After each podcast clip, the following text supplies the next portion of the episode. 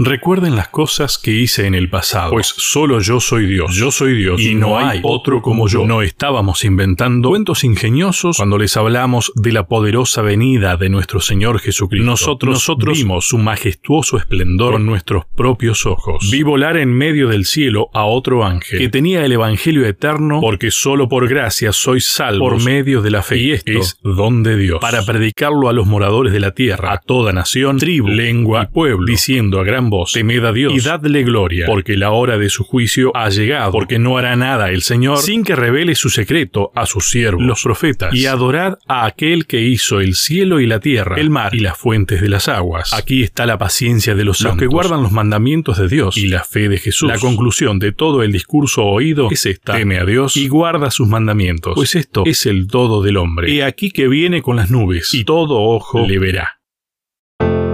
Bienvenidos a la Biblia hoy.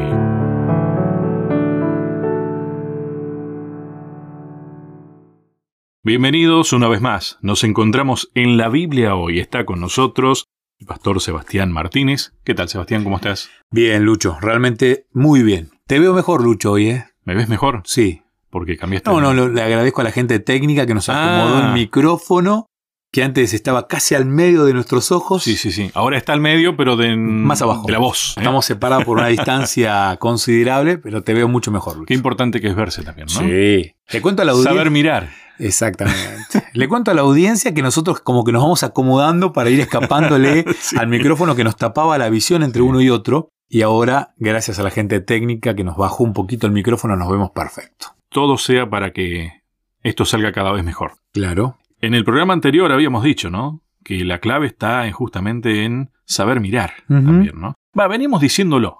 Tendríamos que hacer un programa de eso. ¿Qué te parece? Bien. Bueno, como entrada para romper un poco el hielo creo que sirve, pero también es válido para el tema de hoy esto, ¿no? Muy válido. Un mensaje que vale la pena compartir. Marqué algunas palabras. La primera que marqué obviamente es mensaje, ¿no? Como tema central. Vale.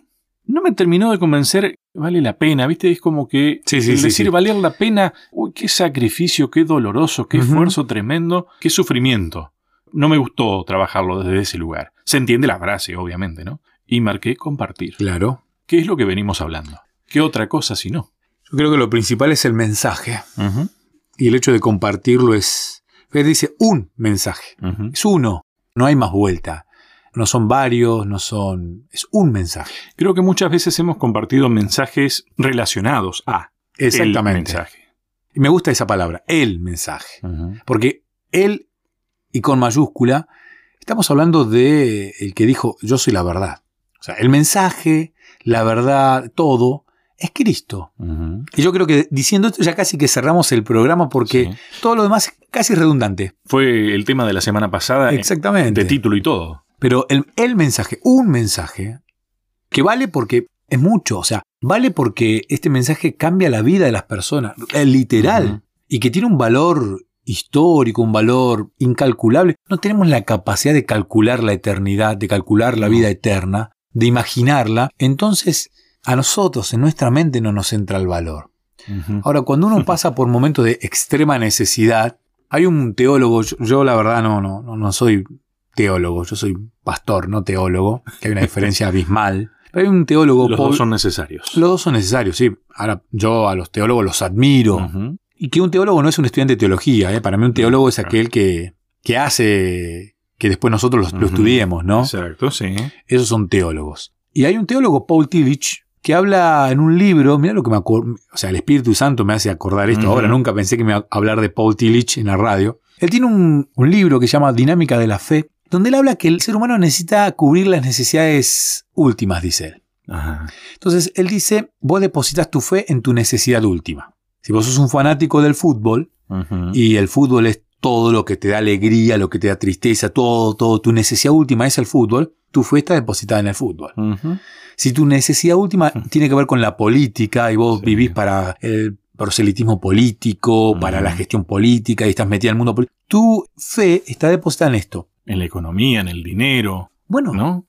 En las cosas. es que si vos te pones tu fe tu necesidad última en lo económico, en cambiar el auto, en mejorar la casa, en irte de viaje, en lo económico, tu fe la terminás depositando en lo económico. ¿Y ¿Eso no termina siendo no tendréis dioses ajenos? Tal cual, Perdón, capaz que me adelanté a lo que... tal cual. Entonces, yendo por el mismo camino de Paul Tillich, la necesidad última, ¿cuál es en tu vida? Le hablo al oyente, al que está del otro lado escuchando, que de paso le agradezco un montón de mensajes. El, el otro día compartimos con Lucho una Sí. merienda Sí. Y te mostraba uno que ahora lo voy a buscar para decirlo en un ratito, de un amigo de Chile que nos escribía entre los tantos que nos están escribiendo, y él realmente se tomaba el tiempo de mandar un saludo. Álvaro Rifo, eh, desde Chile. Así que le mandamos un saludo grande a Álvaro. A mí me escribió también Graciela, te comentaba así que le mandamos un saludo, fiel oyente también, que también nos acompaña. Un saludo grande a Graciela. Y a Pepe. Pepe me llamó el sábado a la tarde. ¿En serio? Pepe de, de Santiago del Estero. Mirá vos. Pepe me, me invitó a participar en su programa, así que muchas gracias, Pepe. Vamos a estar el domingo nuevamente en el programa de Pepe y le dije que le iba a pasar tu teléfono para que también te, te invite. Bueno. Este, vos que estás del otro lado, ¿en qué pones tu necesidad última?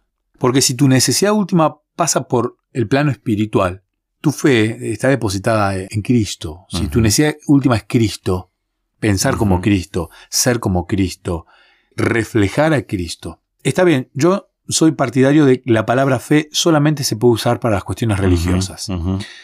Ahora, a veces uno gasta el tiempo en el fútbol, gasta el tiempo, la vida en lo político, gasta las energías en lo económico, gasta todo en eso. Y le estamos cerrando de Dios. Y estamos usurpando el lugar de Dios. Por eso es muy valioso este mensaje. Uy, ¿cómo coordinar todas estas ideas?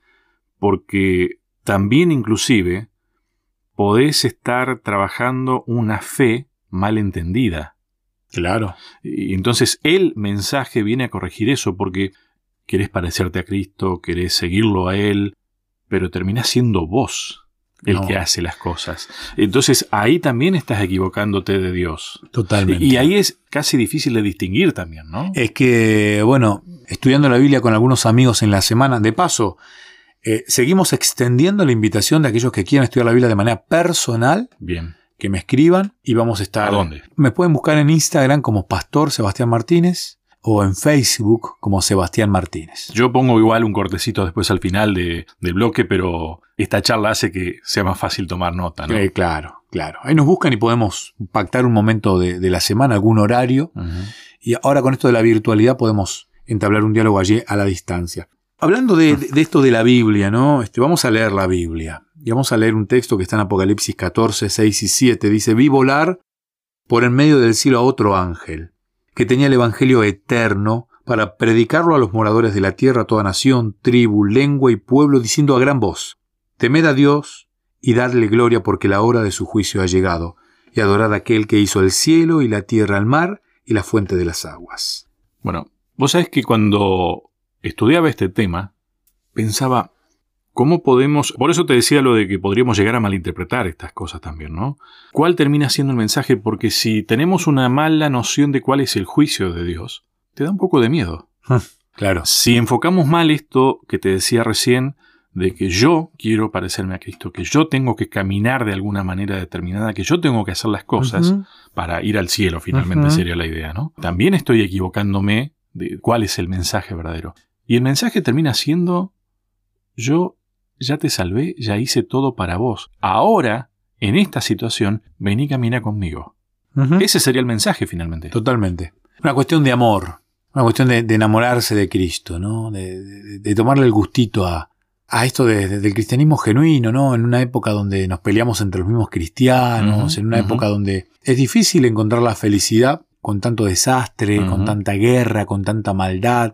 Para nosotros es una bendición vivir donde vivimos, pero realmente es, es difícil este, disfrutar de las bendiciones de Dios en una ciudad. Y aquellos que me están escuchando y viven en una ciudad tranquila, es una bendición. Sí. O sea, vivir en una ciudad con, con, con accidentes automovilísticos, con robos, con enfermedades, con el estrés, el estrés que genera ansiedad, depresión. Bueno, entonces es difícil en el contexto este encontrar realmente esperanza. Y. Cristo es esperanza. Entonces, enamorarse de, de- de Cristo es, pese a todo lo que pasa alrededor, uno es feliz. Esa es la paz en la tormenta. Esa es la paz en la tormenta. es contemplar realmente el verdadero mensaje, el mensaje eterno, el mensaje eterno que es Cristo y el cual se debe predicar. Yo tengo anotado acá el único apunte que tengo en, mi guía de estudio, es una palabrita que tiene tres letras y es un nombre propio, que dice Noé. Noé este, es un personaje bíblico hiper famoso, que hizo un trabajo extraordinario, aunque ahí el final de su vida como que tuvo mala prensa. Sí, sí, sí. Pero hizo un trabajo extraordinario. Yo no sé cuántos predicadores tuvieron tanto tiempo predicando como Noé. No encuentro en la historia a alguien que esté tantos años predicando como lo hizo Noé. Predicando un mensaje sin lograr nada a cambio. Y él predicó de algo que no había visto, de algo que desconocía y de algo que ni siquiera entendía. Sin embargo, nunca se desanimó. No se desanimó. ¿Será porque no predicaba algo, sino que predicaba a alguien? A alguien. Pero él lo conocía a ese alguien, porque yo creo que lo hereda, lo conoce por cuestiones personales y se convence. Si no, Dios no lo hubiese hablado, no lo hubiese elegido. Ahora es interesante, ¿no? Este, la vida de, de Noé, de predicar tantos años el mismo mensaje. ¿Por qué digo esto? Porque el año, la vida, se pasa muy rápido, ¿no? ¿No te pasa, Lucho, que, que estás de vuelta planificando la estrategia para intentar predicar en Semana Santa? Parece que cada vez pasa más rápido. Y, llega un momento que vos hay que salir a ofrecer volantes, libros, eh, armar sermones para Semana Santa. Y después de golpe porrazo estás haciendo lo mismo para Navidad. Y después de vuelta para Semana Santa. Y yo decía, pero ¿cómo? No fue hace poquito Semana Santa y ya se pasó un año. Y digo Semana Santa porque son esos momentos en el que el mundo cristiano aprovecha para difundir la vida, la muerte específicamente de Cristo. Se pasa muy rápido y uno como que se termina cansando. Ufa, otra vez lo mismo, otra vez preparar cultos, sermones, hacer otra invitaciones. Vez el mismo tema. Otra vez el mismo tema. Casi que lo calcamos al sermón. Puede cambiar el pastor que lo da, pero el sermón. Y uno a veces se puede desanimar. Es un tema este, ¿no? El de desanimarse. Pero en Noé encuentro una persona digna de imitar en ese sentido, que predicó una verdad, la verdad, a Cristo, a, Dios verdadero, y lo predicó con insistencia, con resultados malos. Pero a Dios no le interesan los resultados, le interesa el estar predicando. Bien. Después me, me dejas un poco más en claro cuál era el mensaje que predicaba Noé. ¿Cómo entonces. ¿Cómo no? Hacemos nuestra primera pausa, pero ya seguimos.